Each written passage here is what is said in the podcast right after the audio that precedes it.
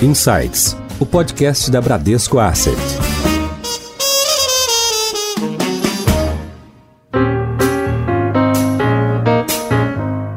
Olá, bem-vindos a mais um episódio do Insights, o seu podcast semanal da Bradesco Asset. Eu sou a Priscila Forbes e hoje nós vamos falar sobre digitalização nas empresas. Empresas que combinam investimentos em tecnologia e o uso da tecnologia com competências humanas apresentaram um desempenho melhor durante a pandemia do que seus pares. É o que mostra um estudo realizado pelo Boston Consulting Group, com grandes companhias brasileiras listadas na bolsa, entre elas o Bradesco. Outro estudo da BCG também analisa o novo consumidor que surge após a crise. Para falar mais sobre essas empresas e essas mudanças, convidamos hoje o Otávio Dantas, que é diretor executivo e sócio do Boston Consulting Group. Otávio, seja bem-vindo ao Insights.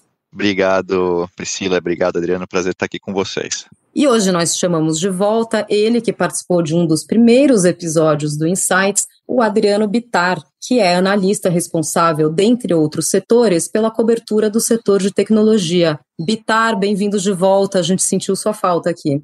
Olá, Pri, prazer estar de volta aqui no Insights. Acho que eu participei lá no comecinho, no episódio 7, né, quando a gente falou de mercado imobiliário. Quase 40 episódios, né? Parabéns aí para a turma do podcast, obrigado pelo convite. Otávio, uma das maiores mudanças causadas pela Covid foi a aceleração das transformações digitais. Alguns setores, a gente pode dizer, que evoluíram cinco anos e em poucos meses. Vocês realizaram um estudo é, sobre esse mundo digital, né, que se chama Blindando Negócios contra Crises. E você fala nesse estudo sobre a densidade digital aonde você compara empresas biônicas com empresas que a gente pode chamar, traduzindo do inglês de laggard, a gente chamaria de empresas retardatárias, né? Como essas empresas se, se diferenciam e o que são as empresas biônicas e as retardatárias? Deixa eu responder sua pergunta em duas partes. Primeiro, né, o que são as empresas biônicas e depois o que elas têm de diferente. Então, em primeiro lugar, empresas biônicas são as companhias que combinam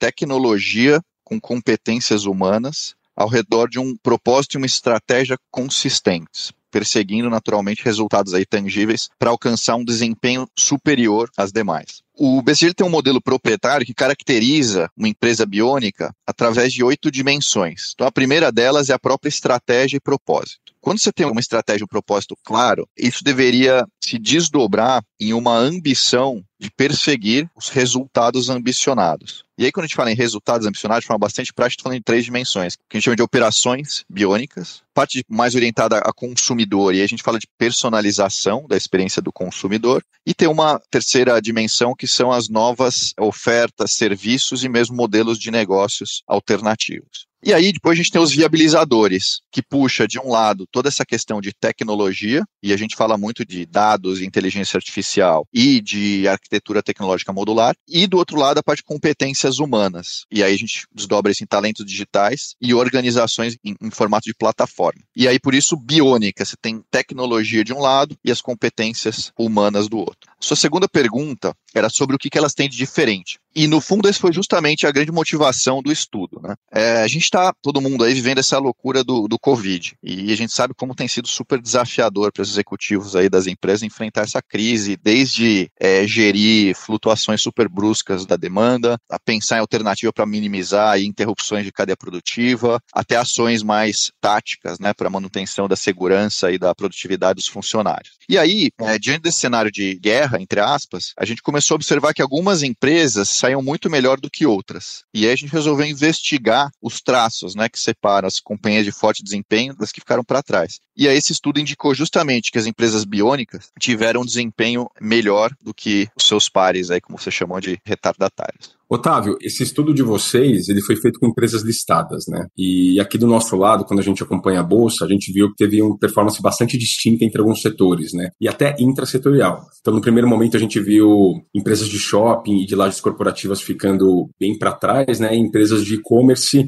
uh, se destacando. Você percebeu alguma diferença grande de performance, tanto na bolsa quanto operacional, entre as empresas que vocês classificaram como biônicas e as que foram as retardatárias? É, certamente. Esse foi parte do, do objeto do estudo, naturalmente, e, e, houve uma diferença. Acho que antes de eu responder, deixa eu só vale caracterizar de forma muito rápida como é que esse estudo foi feito. A gente basicamente varreu com o script em Python é, automaticamente mais de 6 milhões de palavras em 25 mil páginas de relatórios financeiros de todas as empresas da Bovespa, desde o primeiro TRI de 17 até o primeiro TRI de 20, né? justamente para a gente conseguir buscar evidências de investimentos digitais. E a partir daí a gente conseguiu fazer essa classificação entre biônicas e retardatárias. Tá? E aí, a partir disso, a gente conseguiu, obviamente, fazer um mapeamento desse resultado de, de financeiro que foi distinto. As duas métricas principais que a gente olhou, a gente fez também um estudo similar no, no mundo, mas vou falar aqui de, de, Brasil em particular. Se eu for olhar a parte de enterprise value, tem uma diferença de 3,9 pontos percentuais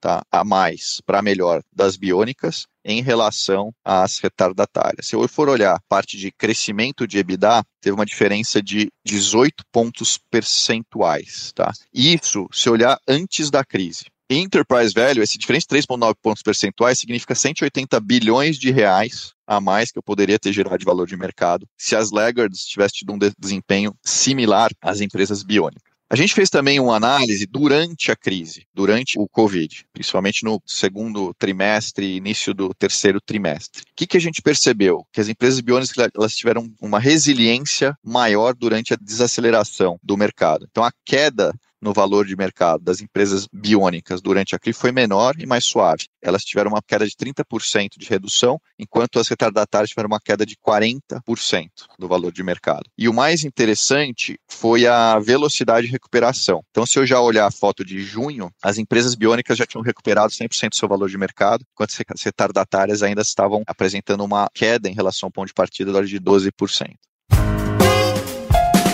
Em alta. you. Legal. Agora, Otávio, daria para a gente substituir os termos, talvez, ou, ou, existe uma correlação grande entre as empresas biônicas seriam aquelas que a gente chama de, de nova economia, ou seriam empresas talvez mais voltadas a, a serviço e, e, varejo online, enquanto o que a gente poderia chamar de retardatários seriam as empresas de economia tradicional, aquelas que a gente chama de brick and mortar, né, as de tijolo e argamassa. A gente pode fazer esse, esse paralelo? Eu diria que sim e não, porque se eu olhar nos diferentes setores, a gente observa empresas é, biônicas e retardatárias em praticamente todos eles. Uma das empresas, inclusive, que a gente destacou quando a gente fez uma análise setorial foi a própria Gerdau, né, que é uma empresa que eu, talvez você classifique aí como é, economia tradicional, materiais base. Então, assim, na verdade, a gente observa empresas biônicas basicamente em todos os, os, setores da economia. Por isso seria o não, mas por que o sim? Porque, de fato, você tem um, um viés de uma concentração né, do, do que você chama da, da, nova economia em alguns setores. Tecnologia, o próprio, próprio setor de varejo acaba concentrando algumas dessas, dessas empresas. Tá? Setor financeiro, são setores que carregam, eu não sei se dá para dizer que é nova economia também, banco, né, mas, mas são indústrias né, que já vêm se reinventando, vamos dizer assim, há um pouco mais de tempo. Então, se uma, uma quantidade maior dos players já se encontra numa maturidade digital, vamos dizer assim, um pouco maior. Otávio, na, na resposta anterior, você citou como um exemplo de uma empresa da economia dita tradicional, mas que também é biônica, você citou a Gerdau como exemplo. Você pode citar outros exemplos das empresas biônicas que apareceram no seu estudo? A gente destacou no relatório três delas. Tá? O destaque, no fundo, foram as empresas mais bem posicionadas do, dos seus respectivos setores. Tá? A gente destacou a Gerdau, no segmento de bens industriais, o próprio Bradesco, no segmento aí de serviços financeiros, e a Magalu, no segmento de, de varejo. No estudo, Otávio, não teve nenhuma outra interação humana qualitativa, foi simplesmente a varredura das 6 milhões de palavras lá nos relatórios financeiros, certo? Exatamente, né? Tem prós e contras, né? Acho que foi uma forma da gente conseguir fazer uma varredura muito ampla de todas as empresas listadas. Acho que isso foi, foi bacana e de forma bastante automática. Em geral, quando a gente faz diagnóstico né, programado, vamos dizer assim, através de pesquisa, você tem uma questão de, de self-reporting, de uma resposta, né, que pode às vezes estar enviesada. Nesse caso, a gente não tem viés nenhum na resposta por estar associado ao relatório, aos relatórios financeiros. Obviamente, você pode argumentar que não necessariamente o que está no, no relatório financeiro traduz a, a realidade das prioridades de uma empresa, mas ao mesmo tempo sabendo que são todas empresas auditadas, é, espera-se um bom nível de consistência né, entre aquilo que é divulgado e aquilo que é efetivamente a pauta né, prioritária das próprias empresas. Então isso nos dá uma, uma certa segurança aí de consistência de resultado. Nesse estudo, vocês é, criaram um índice, né, o DAI, que seria o índice em inglês, né, Digital Acceleration Index, o índice de aceleração digital. Quais são os componentes desse, desse índice? Né? A gente pode falar aí, você também usa muito o termo densidade digital, tem o alcance digital e tem o talento digital também, é isso? Vamos lá, então, de fato, parte da metodologia né, foi fazer esse scanning dos relatórios financeiros. A partir disso, a gente aplicou uma correlação entre termos dos relatórios e termos associados àquelas oito dimensões que eu comentei no início, que caracterizam uma empresa biônica, né? A parte de propósito e estratégia, a parte de, de resultado, a parte de tecnologia, a parte de componentes humanos. E a partir disso, de fato, a gente criou duas métricas. A primeira é a densidade digital e a segunda, a gente fala de digital range, poderia ser aqui a, a amplitude digital. Ah, eu, eu chamei de alcance digital. É isso mesmo. O que é a densidade digital? A densidade digital ela indica qual é a ênfase que uma empresa dá em cada uma daquelas oito dimensões que eu citei, tá? Numa escala de 0 a 10. Então, 10 é a empresa listada que dá maior ênfase àquela dimensão, podendo ser, por exemplo, dados e inteligência artificial. Essa é a densidade digital. Então, para cada dimensão, a gente consegue identificar empresa a empresa qual é a densidade digital de cada uma das dimensões. O que, que é o alcance digital? Ela mede, é, num portfólio de, de empresas, quantas delas têm uma densidade digital alta em pelo menos quatro das oito dimensões. E por que, que a gente olhou isso? Porque uma das coisas que a gente observou no estudo é que, naturalmente, as empresas biônicas, elas tendem a ter uma densidade digital maior, praticamente todas as dimensões, quando comparadas às retardatárias, mas não só isso, elas têm também uma preocupação de atacar várias dessas dimensões ao mesmo tempo. Então, o que a gente observa, no fundo, é que a amplitude digital, né, o alcance digital dessas empresas biônicas é maior. Então, só para você ter uma ideia, a gente fala 41% das empresas biônicas se encaixam nessa dimensão do alcance digital, ou seja, elas têm pelo menos quatro das oito dimensões com um nível elevado de maturidade. Se olhar as empresas retardatárias, 12% delas apenas têm quatro ou mais dimensões com maturidade elevada. Em Foco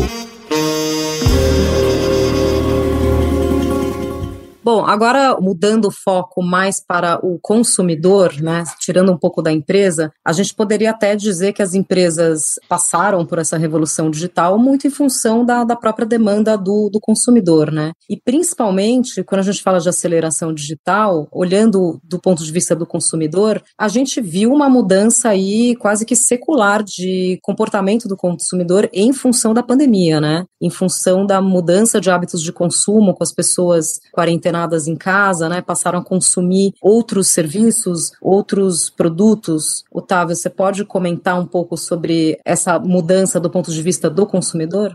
anualmente a gente faz, ou às vezes plurianualmente a gente faz uma pesquisa e já há muitos anos, tá? Globalmente, em vários, em vários países, incluindo o Brasil. Essa pesquisa busca entender justamente esses, essas mudanças de hábitos do consumidor e intenção de compra. E nesse ano em particular, até em função do próprio Covid, a gente rodou algumas vezes ao longo do ano para entender um pouco como é que esse comportamento estava mudando. A última delas a gente rodou agora em novembro. Novembro, no fundo, foi talvez o melhor momento nosso, foi próximo ali das eleições, foi um dos melhores momentos, né? Foi um pouco bem ali naquele momento do repique, né? Que de lá para cá começaram a subir os casos de novo. Só para situar aí o momento dessa última pesquisa. Tem vários insights, mas talvez aqui de forma mais macro, um ponto interessante que a gente identificou um pequeno crescimento na, na percepção sobre segurança financeira do brasileiro. 38% dos entrevistados apontaram sentir-se financeiramente inseguros em 2020, mas 33% indicaram inseguros em 2021.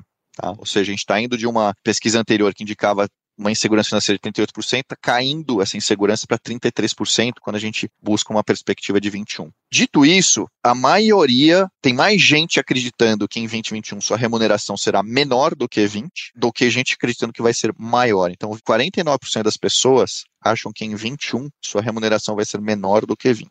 21% acredito que sua remuneração vai ser maior em 2021. Se eu faço uma quebra também em classes sociais, fica bastante claro. Uma concentração das pessoas um pouco mais otimistas nas classes mais favorecidas, das pessoas mais pessimistas nas classes menos favorecidas. Está aqui de forma um pouco geral. De forma mais específica, a gente olhou três macro tendências se consolidando, tá? A melhoria das rotinas e hábitos associados ao lar. Segundo, que foi uma elevação da fluência digital de forma bastante universal, tocando várias camadas da sociedade. E o terceiro, novas prioridades do consumidor aí à luz do, da própria realidade que a gente vem enfrentando. Interessante, né, Otávio? Essa questão do otimismo e, pessimismo em relação à renda olhando para frente conversa bastante na hora que a gente olha os dados de desemprego. Né? O desemprego ele aumentou na, na base da sociedade. Né? Então, provavelmente, essa pesquisa ela, ela reflete bastante isso. Né? E aí, né, né, nessa questão que você falou dos hábitos, né, e entrando um pouco na parte do lar dos consumidores, aqui na Bram, pelo menos, a grande maioria dos funcionários ainda está em home office. Né?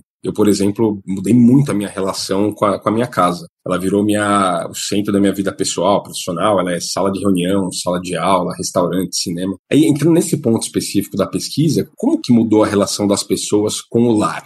teve naturalmente bastante mudança. Né? As medidas de distanciamento, no fundo, na linha do que você está falando, ela nos levou a ficar mais em casa. E isso impactou os hábitos e as rotinas diárias das pessoas. Como consequência natural, essas pessoas passaram a buscar melhorias nas suas residências com uma orientação a propósitos múltiplos, né? Que é o que você falou. Agora é, a casa ela é, é o local de desempenho de múltiplas funções, não apenas que às vezes era quase que um, um dormitório, né? A gente corria e, e saía, estava muito tempo fora de casa, e agora tem múltiplos propósitos alguns indicadores interessantes associados a isso, tá? E que sustenta um pouco esse ponto, é que 39% dos consumidores da classe C disseram mudar algo em suas residências durante a pandemia. Um outro fator que evidencia um pouco essa preocupação com o próprio lar foi a venda de imóveis. Então a gente observou um crescimento aí de 8%, batendo aí recordes na venda do, dos imóveis. Quando a gente olha de forma mais é, específica na, no, no, hábito, né, assim, propósitos múltiplos, no fundo, de fato, a gente passou a, a casa, ela passou a ser um ambiente onde você precisa agora lidar com as múltiplas telas, é a televisão, é o tablet, é o computador. Você passa a ter interações muito virtuais é, ao longo do dia, né, com todos esses podcasts e lives e reuniões através das múltiplas plataformas aí de vídeo. Você tem uma, uma necessidade de flexibilidade de agenda dentro da sua própria residência e lembrando que muitas vezes são famílias que convivem com múltiplas pessoas que trabalham,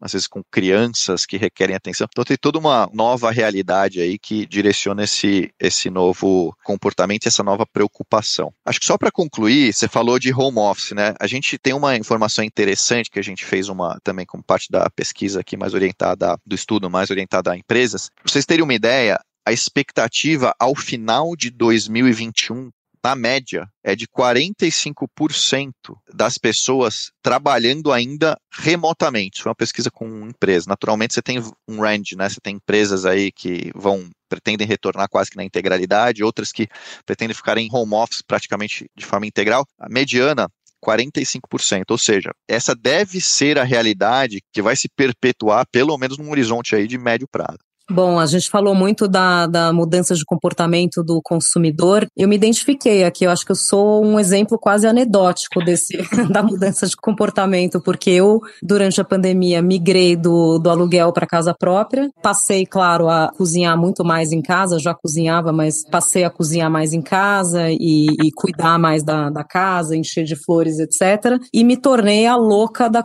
das compras online, né? Os porteiros já não aguentam a quantidade de caixas chegando para mim. Então, Bitar, pegando esse gancho, falando de, de bolsa especificamente, foi um tema que a gente já abordou aqui em outro episódio do Insights, mas é sempre bom a gente retomar esse assunto. Durante esse período de, de pandemia, quais foram os setores mais beneficiados? Claro que o primeiro que a gente pensa é no do varejo, né, com o crescimento das, das vendas online, mas tem também toda uma economia que a gente chama de stay at home, né, as empresas que atuam no fique em casa. Você pode comentar um pouco sobre isso?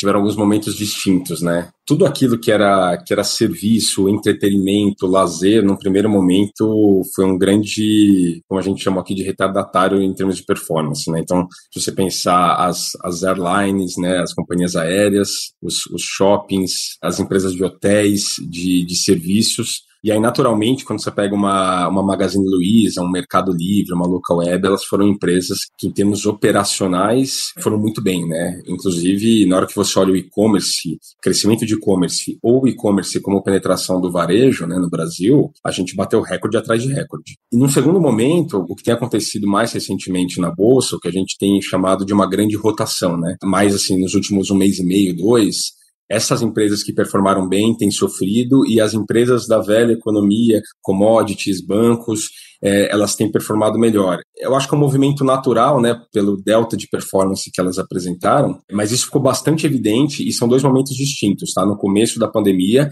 aí você teve depois a recuperação e essa grande rotação. Seu guia. Bom, a gente vai chegando quase ao fim do nosso episódio aqui. Otávio, a gente tem uma, uma tradição aqui no, no Insights que é pedir para o convidado dar uma dica de livro. Se você puder compartilhar aqui com os ouvintes o que, que você leu recentemente ou algo que você recomende a leitura dado que a gente está falando em contexto de pandemia e de digital e de transformação e de caos, né? Eu vou falar, posso falar numa série? Claro, a gente também pergunta sobre séries. É uma série que eu acho que tem tudo a ver, é Black Mirror, não sei quem que tudo já assistiu. Muito legal. Mas acho que traduz um pouco esse momento, né, que a gente está tá vivendo, né? é uma projeção bacana aí, olhando alguns anos para frente. Tem alguns de, episódios de bem realidades. Tensos, né, bem, bem assim, quase na linha de um suspense, assim. É uma distopia, né, quase, uma distopia, é uma distopia da sociedade. É uma realidade distópica, exatamente. Exatamente, então fica aí a minha, a minha sugestão. Mas de livro, acho que um livro bacana que eu eu li foi o Freakonomics. É um livro muito legal e ele fala de economia de uma forma bastante específica, né? Trazendo muitos exemplos da realidade. E o que eu acho legal é que ele mostra algumas uh, causas raízes, né, de fenômenos econômicos que não necessariamente são, são tão óbvios. Então, acho que essa relação de causa efeito, eu acho que é um aprendizado específico do, dos temas tratados no livro, mas acho que é um aprendizado bastante válido para a própria vida, né? Começar a tentar entender essas relações de forma mais ampla. Acho que é um negócio bem bacana mesmo. Bitar, você quer deixar uma dica aqui também? Eu vou sugerir, eu tô lendo, eu tô quase terminando um livro chamado A Evolução Improvável. Basicamente, ele é um psicólogo e ele trata, ele faz o link de toda a nossa pré-história e a nossa evolução e a teoria da savana nossa construção psicológica no dia de hoje. Então é um livro muito interessante. Quem leu Sapiens provavelmente vai, vai amar esse livro. E ele é bem mais direto, objetivo e ele é mais curto, né? Ele tem vários insights interessantes. Então, a minha dica aqui é A Evolução Improvável. Legal. E eu já dei essa dica aqui, mas vou até repetir porque está muito alinhada com o tema do, do podcast. O livro que eu já tinha dado a dica chama Os Inovadores, uma biografia da revolução digital. É um livro do Walter Isaacson e ele conta a história realmente da revolução digital, né? Mas isso pegando desde o início do, do século. Então é bastante interessante a gente acompanhar ali desde os primórdios, né? Das primeiras máquinas de calcular até os, os saltos que a gente deu com o advento da, da internet e de várias outras tecnologias. Então fica aí de novo essa dica. Otávio, mais uma tradição aqui do Insights, a gente fala muito sobre carreira, né? E nesses estudos da, da BCG, é, é, você falou muito sobre o, o, talento digital, né? Então, as empresas estão mudando e os profissionais também estão mudando. As empresas estão buscando competências que praticamente não existiam ou não eram procuradas até 10 anos atrás, né? E a gente vê, inclusive, novas profissões surgindo, né? Então, eu queria que você falasse um pouco sobre o que é esse talento digital e o que, que é esse profissional da empresa biônica. Quem é o profissional biônico, vamos chamar assim? Você sabe que muitas vezes, quando a gente faz um, um, projeto na lógica de transformação digital, a gente, em geral, faz uma contrasta, né? O quadro das empresas hoje, tira uma foto, e contrasta isso com o quadro que a empresa gostaria de compor cinco anos à frente. E, em geral, a gente observa, de fato, um, uma diferença bastante substancial quando a gente fala de, de, disciplinas digitais, tá? Que eu vou separar um pouco da questão do talento digital. Quais são as disciplinas digitais? São funções tipicamente centrais e muito necessárias quando você quer construir uma empresa biônica tanto a lógica de resultado quanto a tecnologia. E a gente começa a falar, por exemplo, de analista de, de dados, cientistas de dados, tá? são disciplinas digitais cada vez mais relevantes hoje, mas você tem também os engenheiros de, de software, você tem as pessoas que começam cada vez mais a se especializar no entendimento do consumidor, são os designers, tipicamente, que começam a entender o consumidor e trazer isso para a realidade dos produtos e serviços das empresas. Você tem arquitetos de sistema, então você tem uma série de disciplinas digitais que passam a ser cada vez mais relevantes para compor esse quadro. O talento digital, eu diria que ele, ele pode estar associado às disciplinas digital, mas ele pode não estar associado, ele vai um pouco além, porque eu acho que ele já começa a tocar a partir de perfil. Se a gente pegar hoje as, as empresas nativas digital, por exemplo, um processo de recrutamento, eles estão muito menos preocupados na experiência das pessoas que eles estão contratando, e eles estão muito mais preocupados com a capacidade dessas pessoas de aprender coisas novas e se reinventar. E por que isso? Porque na realidade hoje as coisas mudam tão rapidamente que às vezes se você trouxer uma bagagem de 10 anos numa função qualquer, vamos dizer, de venda, em um canal, talvez daqui a um ano esse canal não exista mais. Essa experiência deixa de ser relevante. A importância é você conseguir alavancar essa experiência e aproveitá-las em funções eventualmente diferentes. Então, essa capacidade de se reinventar eu acho que é uma característica intrínseca do talento digital. E aí eu não preciso necessariamente ser o cientista de dados, né? não preciso estar relacionado à parte técnica do digital, posso estar muito associado a funções de negócio, mas acho que essa é uma característica bastante importante, cada vez mais importante. E até, Otávio, fazendo um comentário aqui do lado da Bran, né? A gente já tem fundos que a gente chama de Smart Beta, que são fundos com estratégias totalmente quantitativas, baseadas em, em dados e que usam bastante da ciência de dados por trás. Né? Então, com certeza, essa é uma tendência para a economia, para vários setores e para a carreira também, né?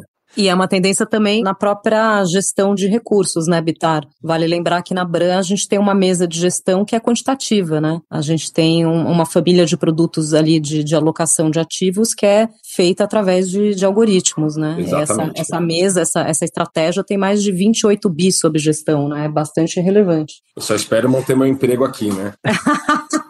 então, a gente vê um pouco dessa velha economia, né? A gente não tinha essas disciplinas, né? A gente não tinha olhando mais para tecnologia, para programação, e já essa nova geração, eles são nativos digitais, né? Eles praticamente nasceram com o celular na mão.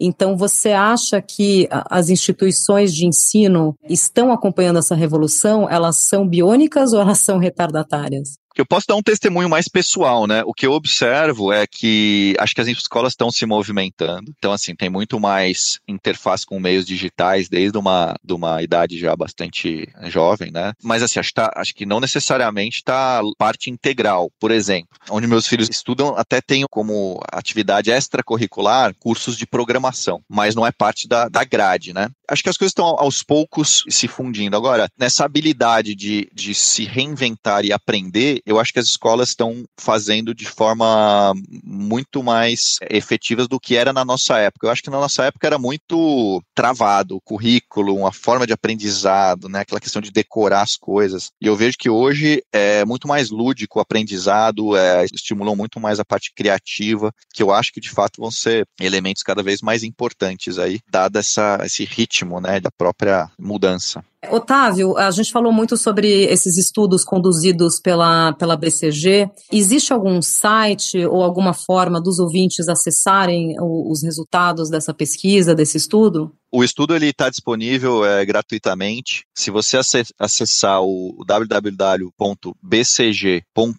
você vai ser redirecionado para a página em português. Descendo um pouquinho lá em Insights, já vai estar tá esse estudo como destaque. Então é bastante fácil de acessar. Muito bom. Queria agradecer muito aqui a presença do Otávio Dantas, sócio executivo da BCG, Boston Consulting Group. Otávio, foi um prazer te receber aqui no Insights. Prazer o meu, é Priscila. é, Adriano, muito bacana o trabalho de vocês aí, impressionante, chegando quase a 40 podcasts. Bacana, porque acho que é uma forma aí de naturalmente contribuir com informação, informação de qualidade, que acho que é algo cada vez mais difícil de, de encontrar. Então, parabéns pela iniciativa e prazer contribuir com vocês. Muito obrigada. Queria agradecer também a Adriano Bitar, nosso analista responsável pela cobertura de empresas de tecnologia, entre outros setores. Bitar, muito obrigada. Eu que agradeço, Pri. Sempre bom participar aqui e poder contribuir. Obrigado. E vocês que nos acompanham já sabem, quer ficar por dentro das últimas notícias do mercado financeiro? Acompanhe a página da Bran no LinkedIn,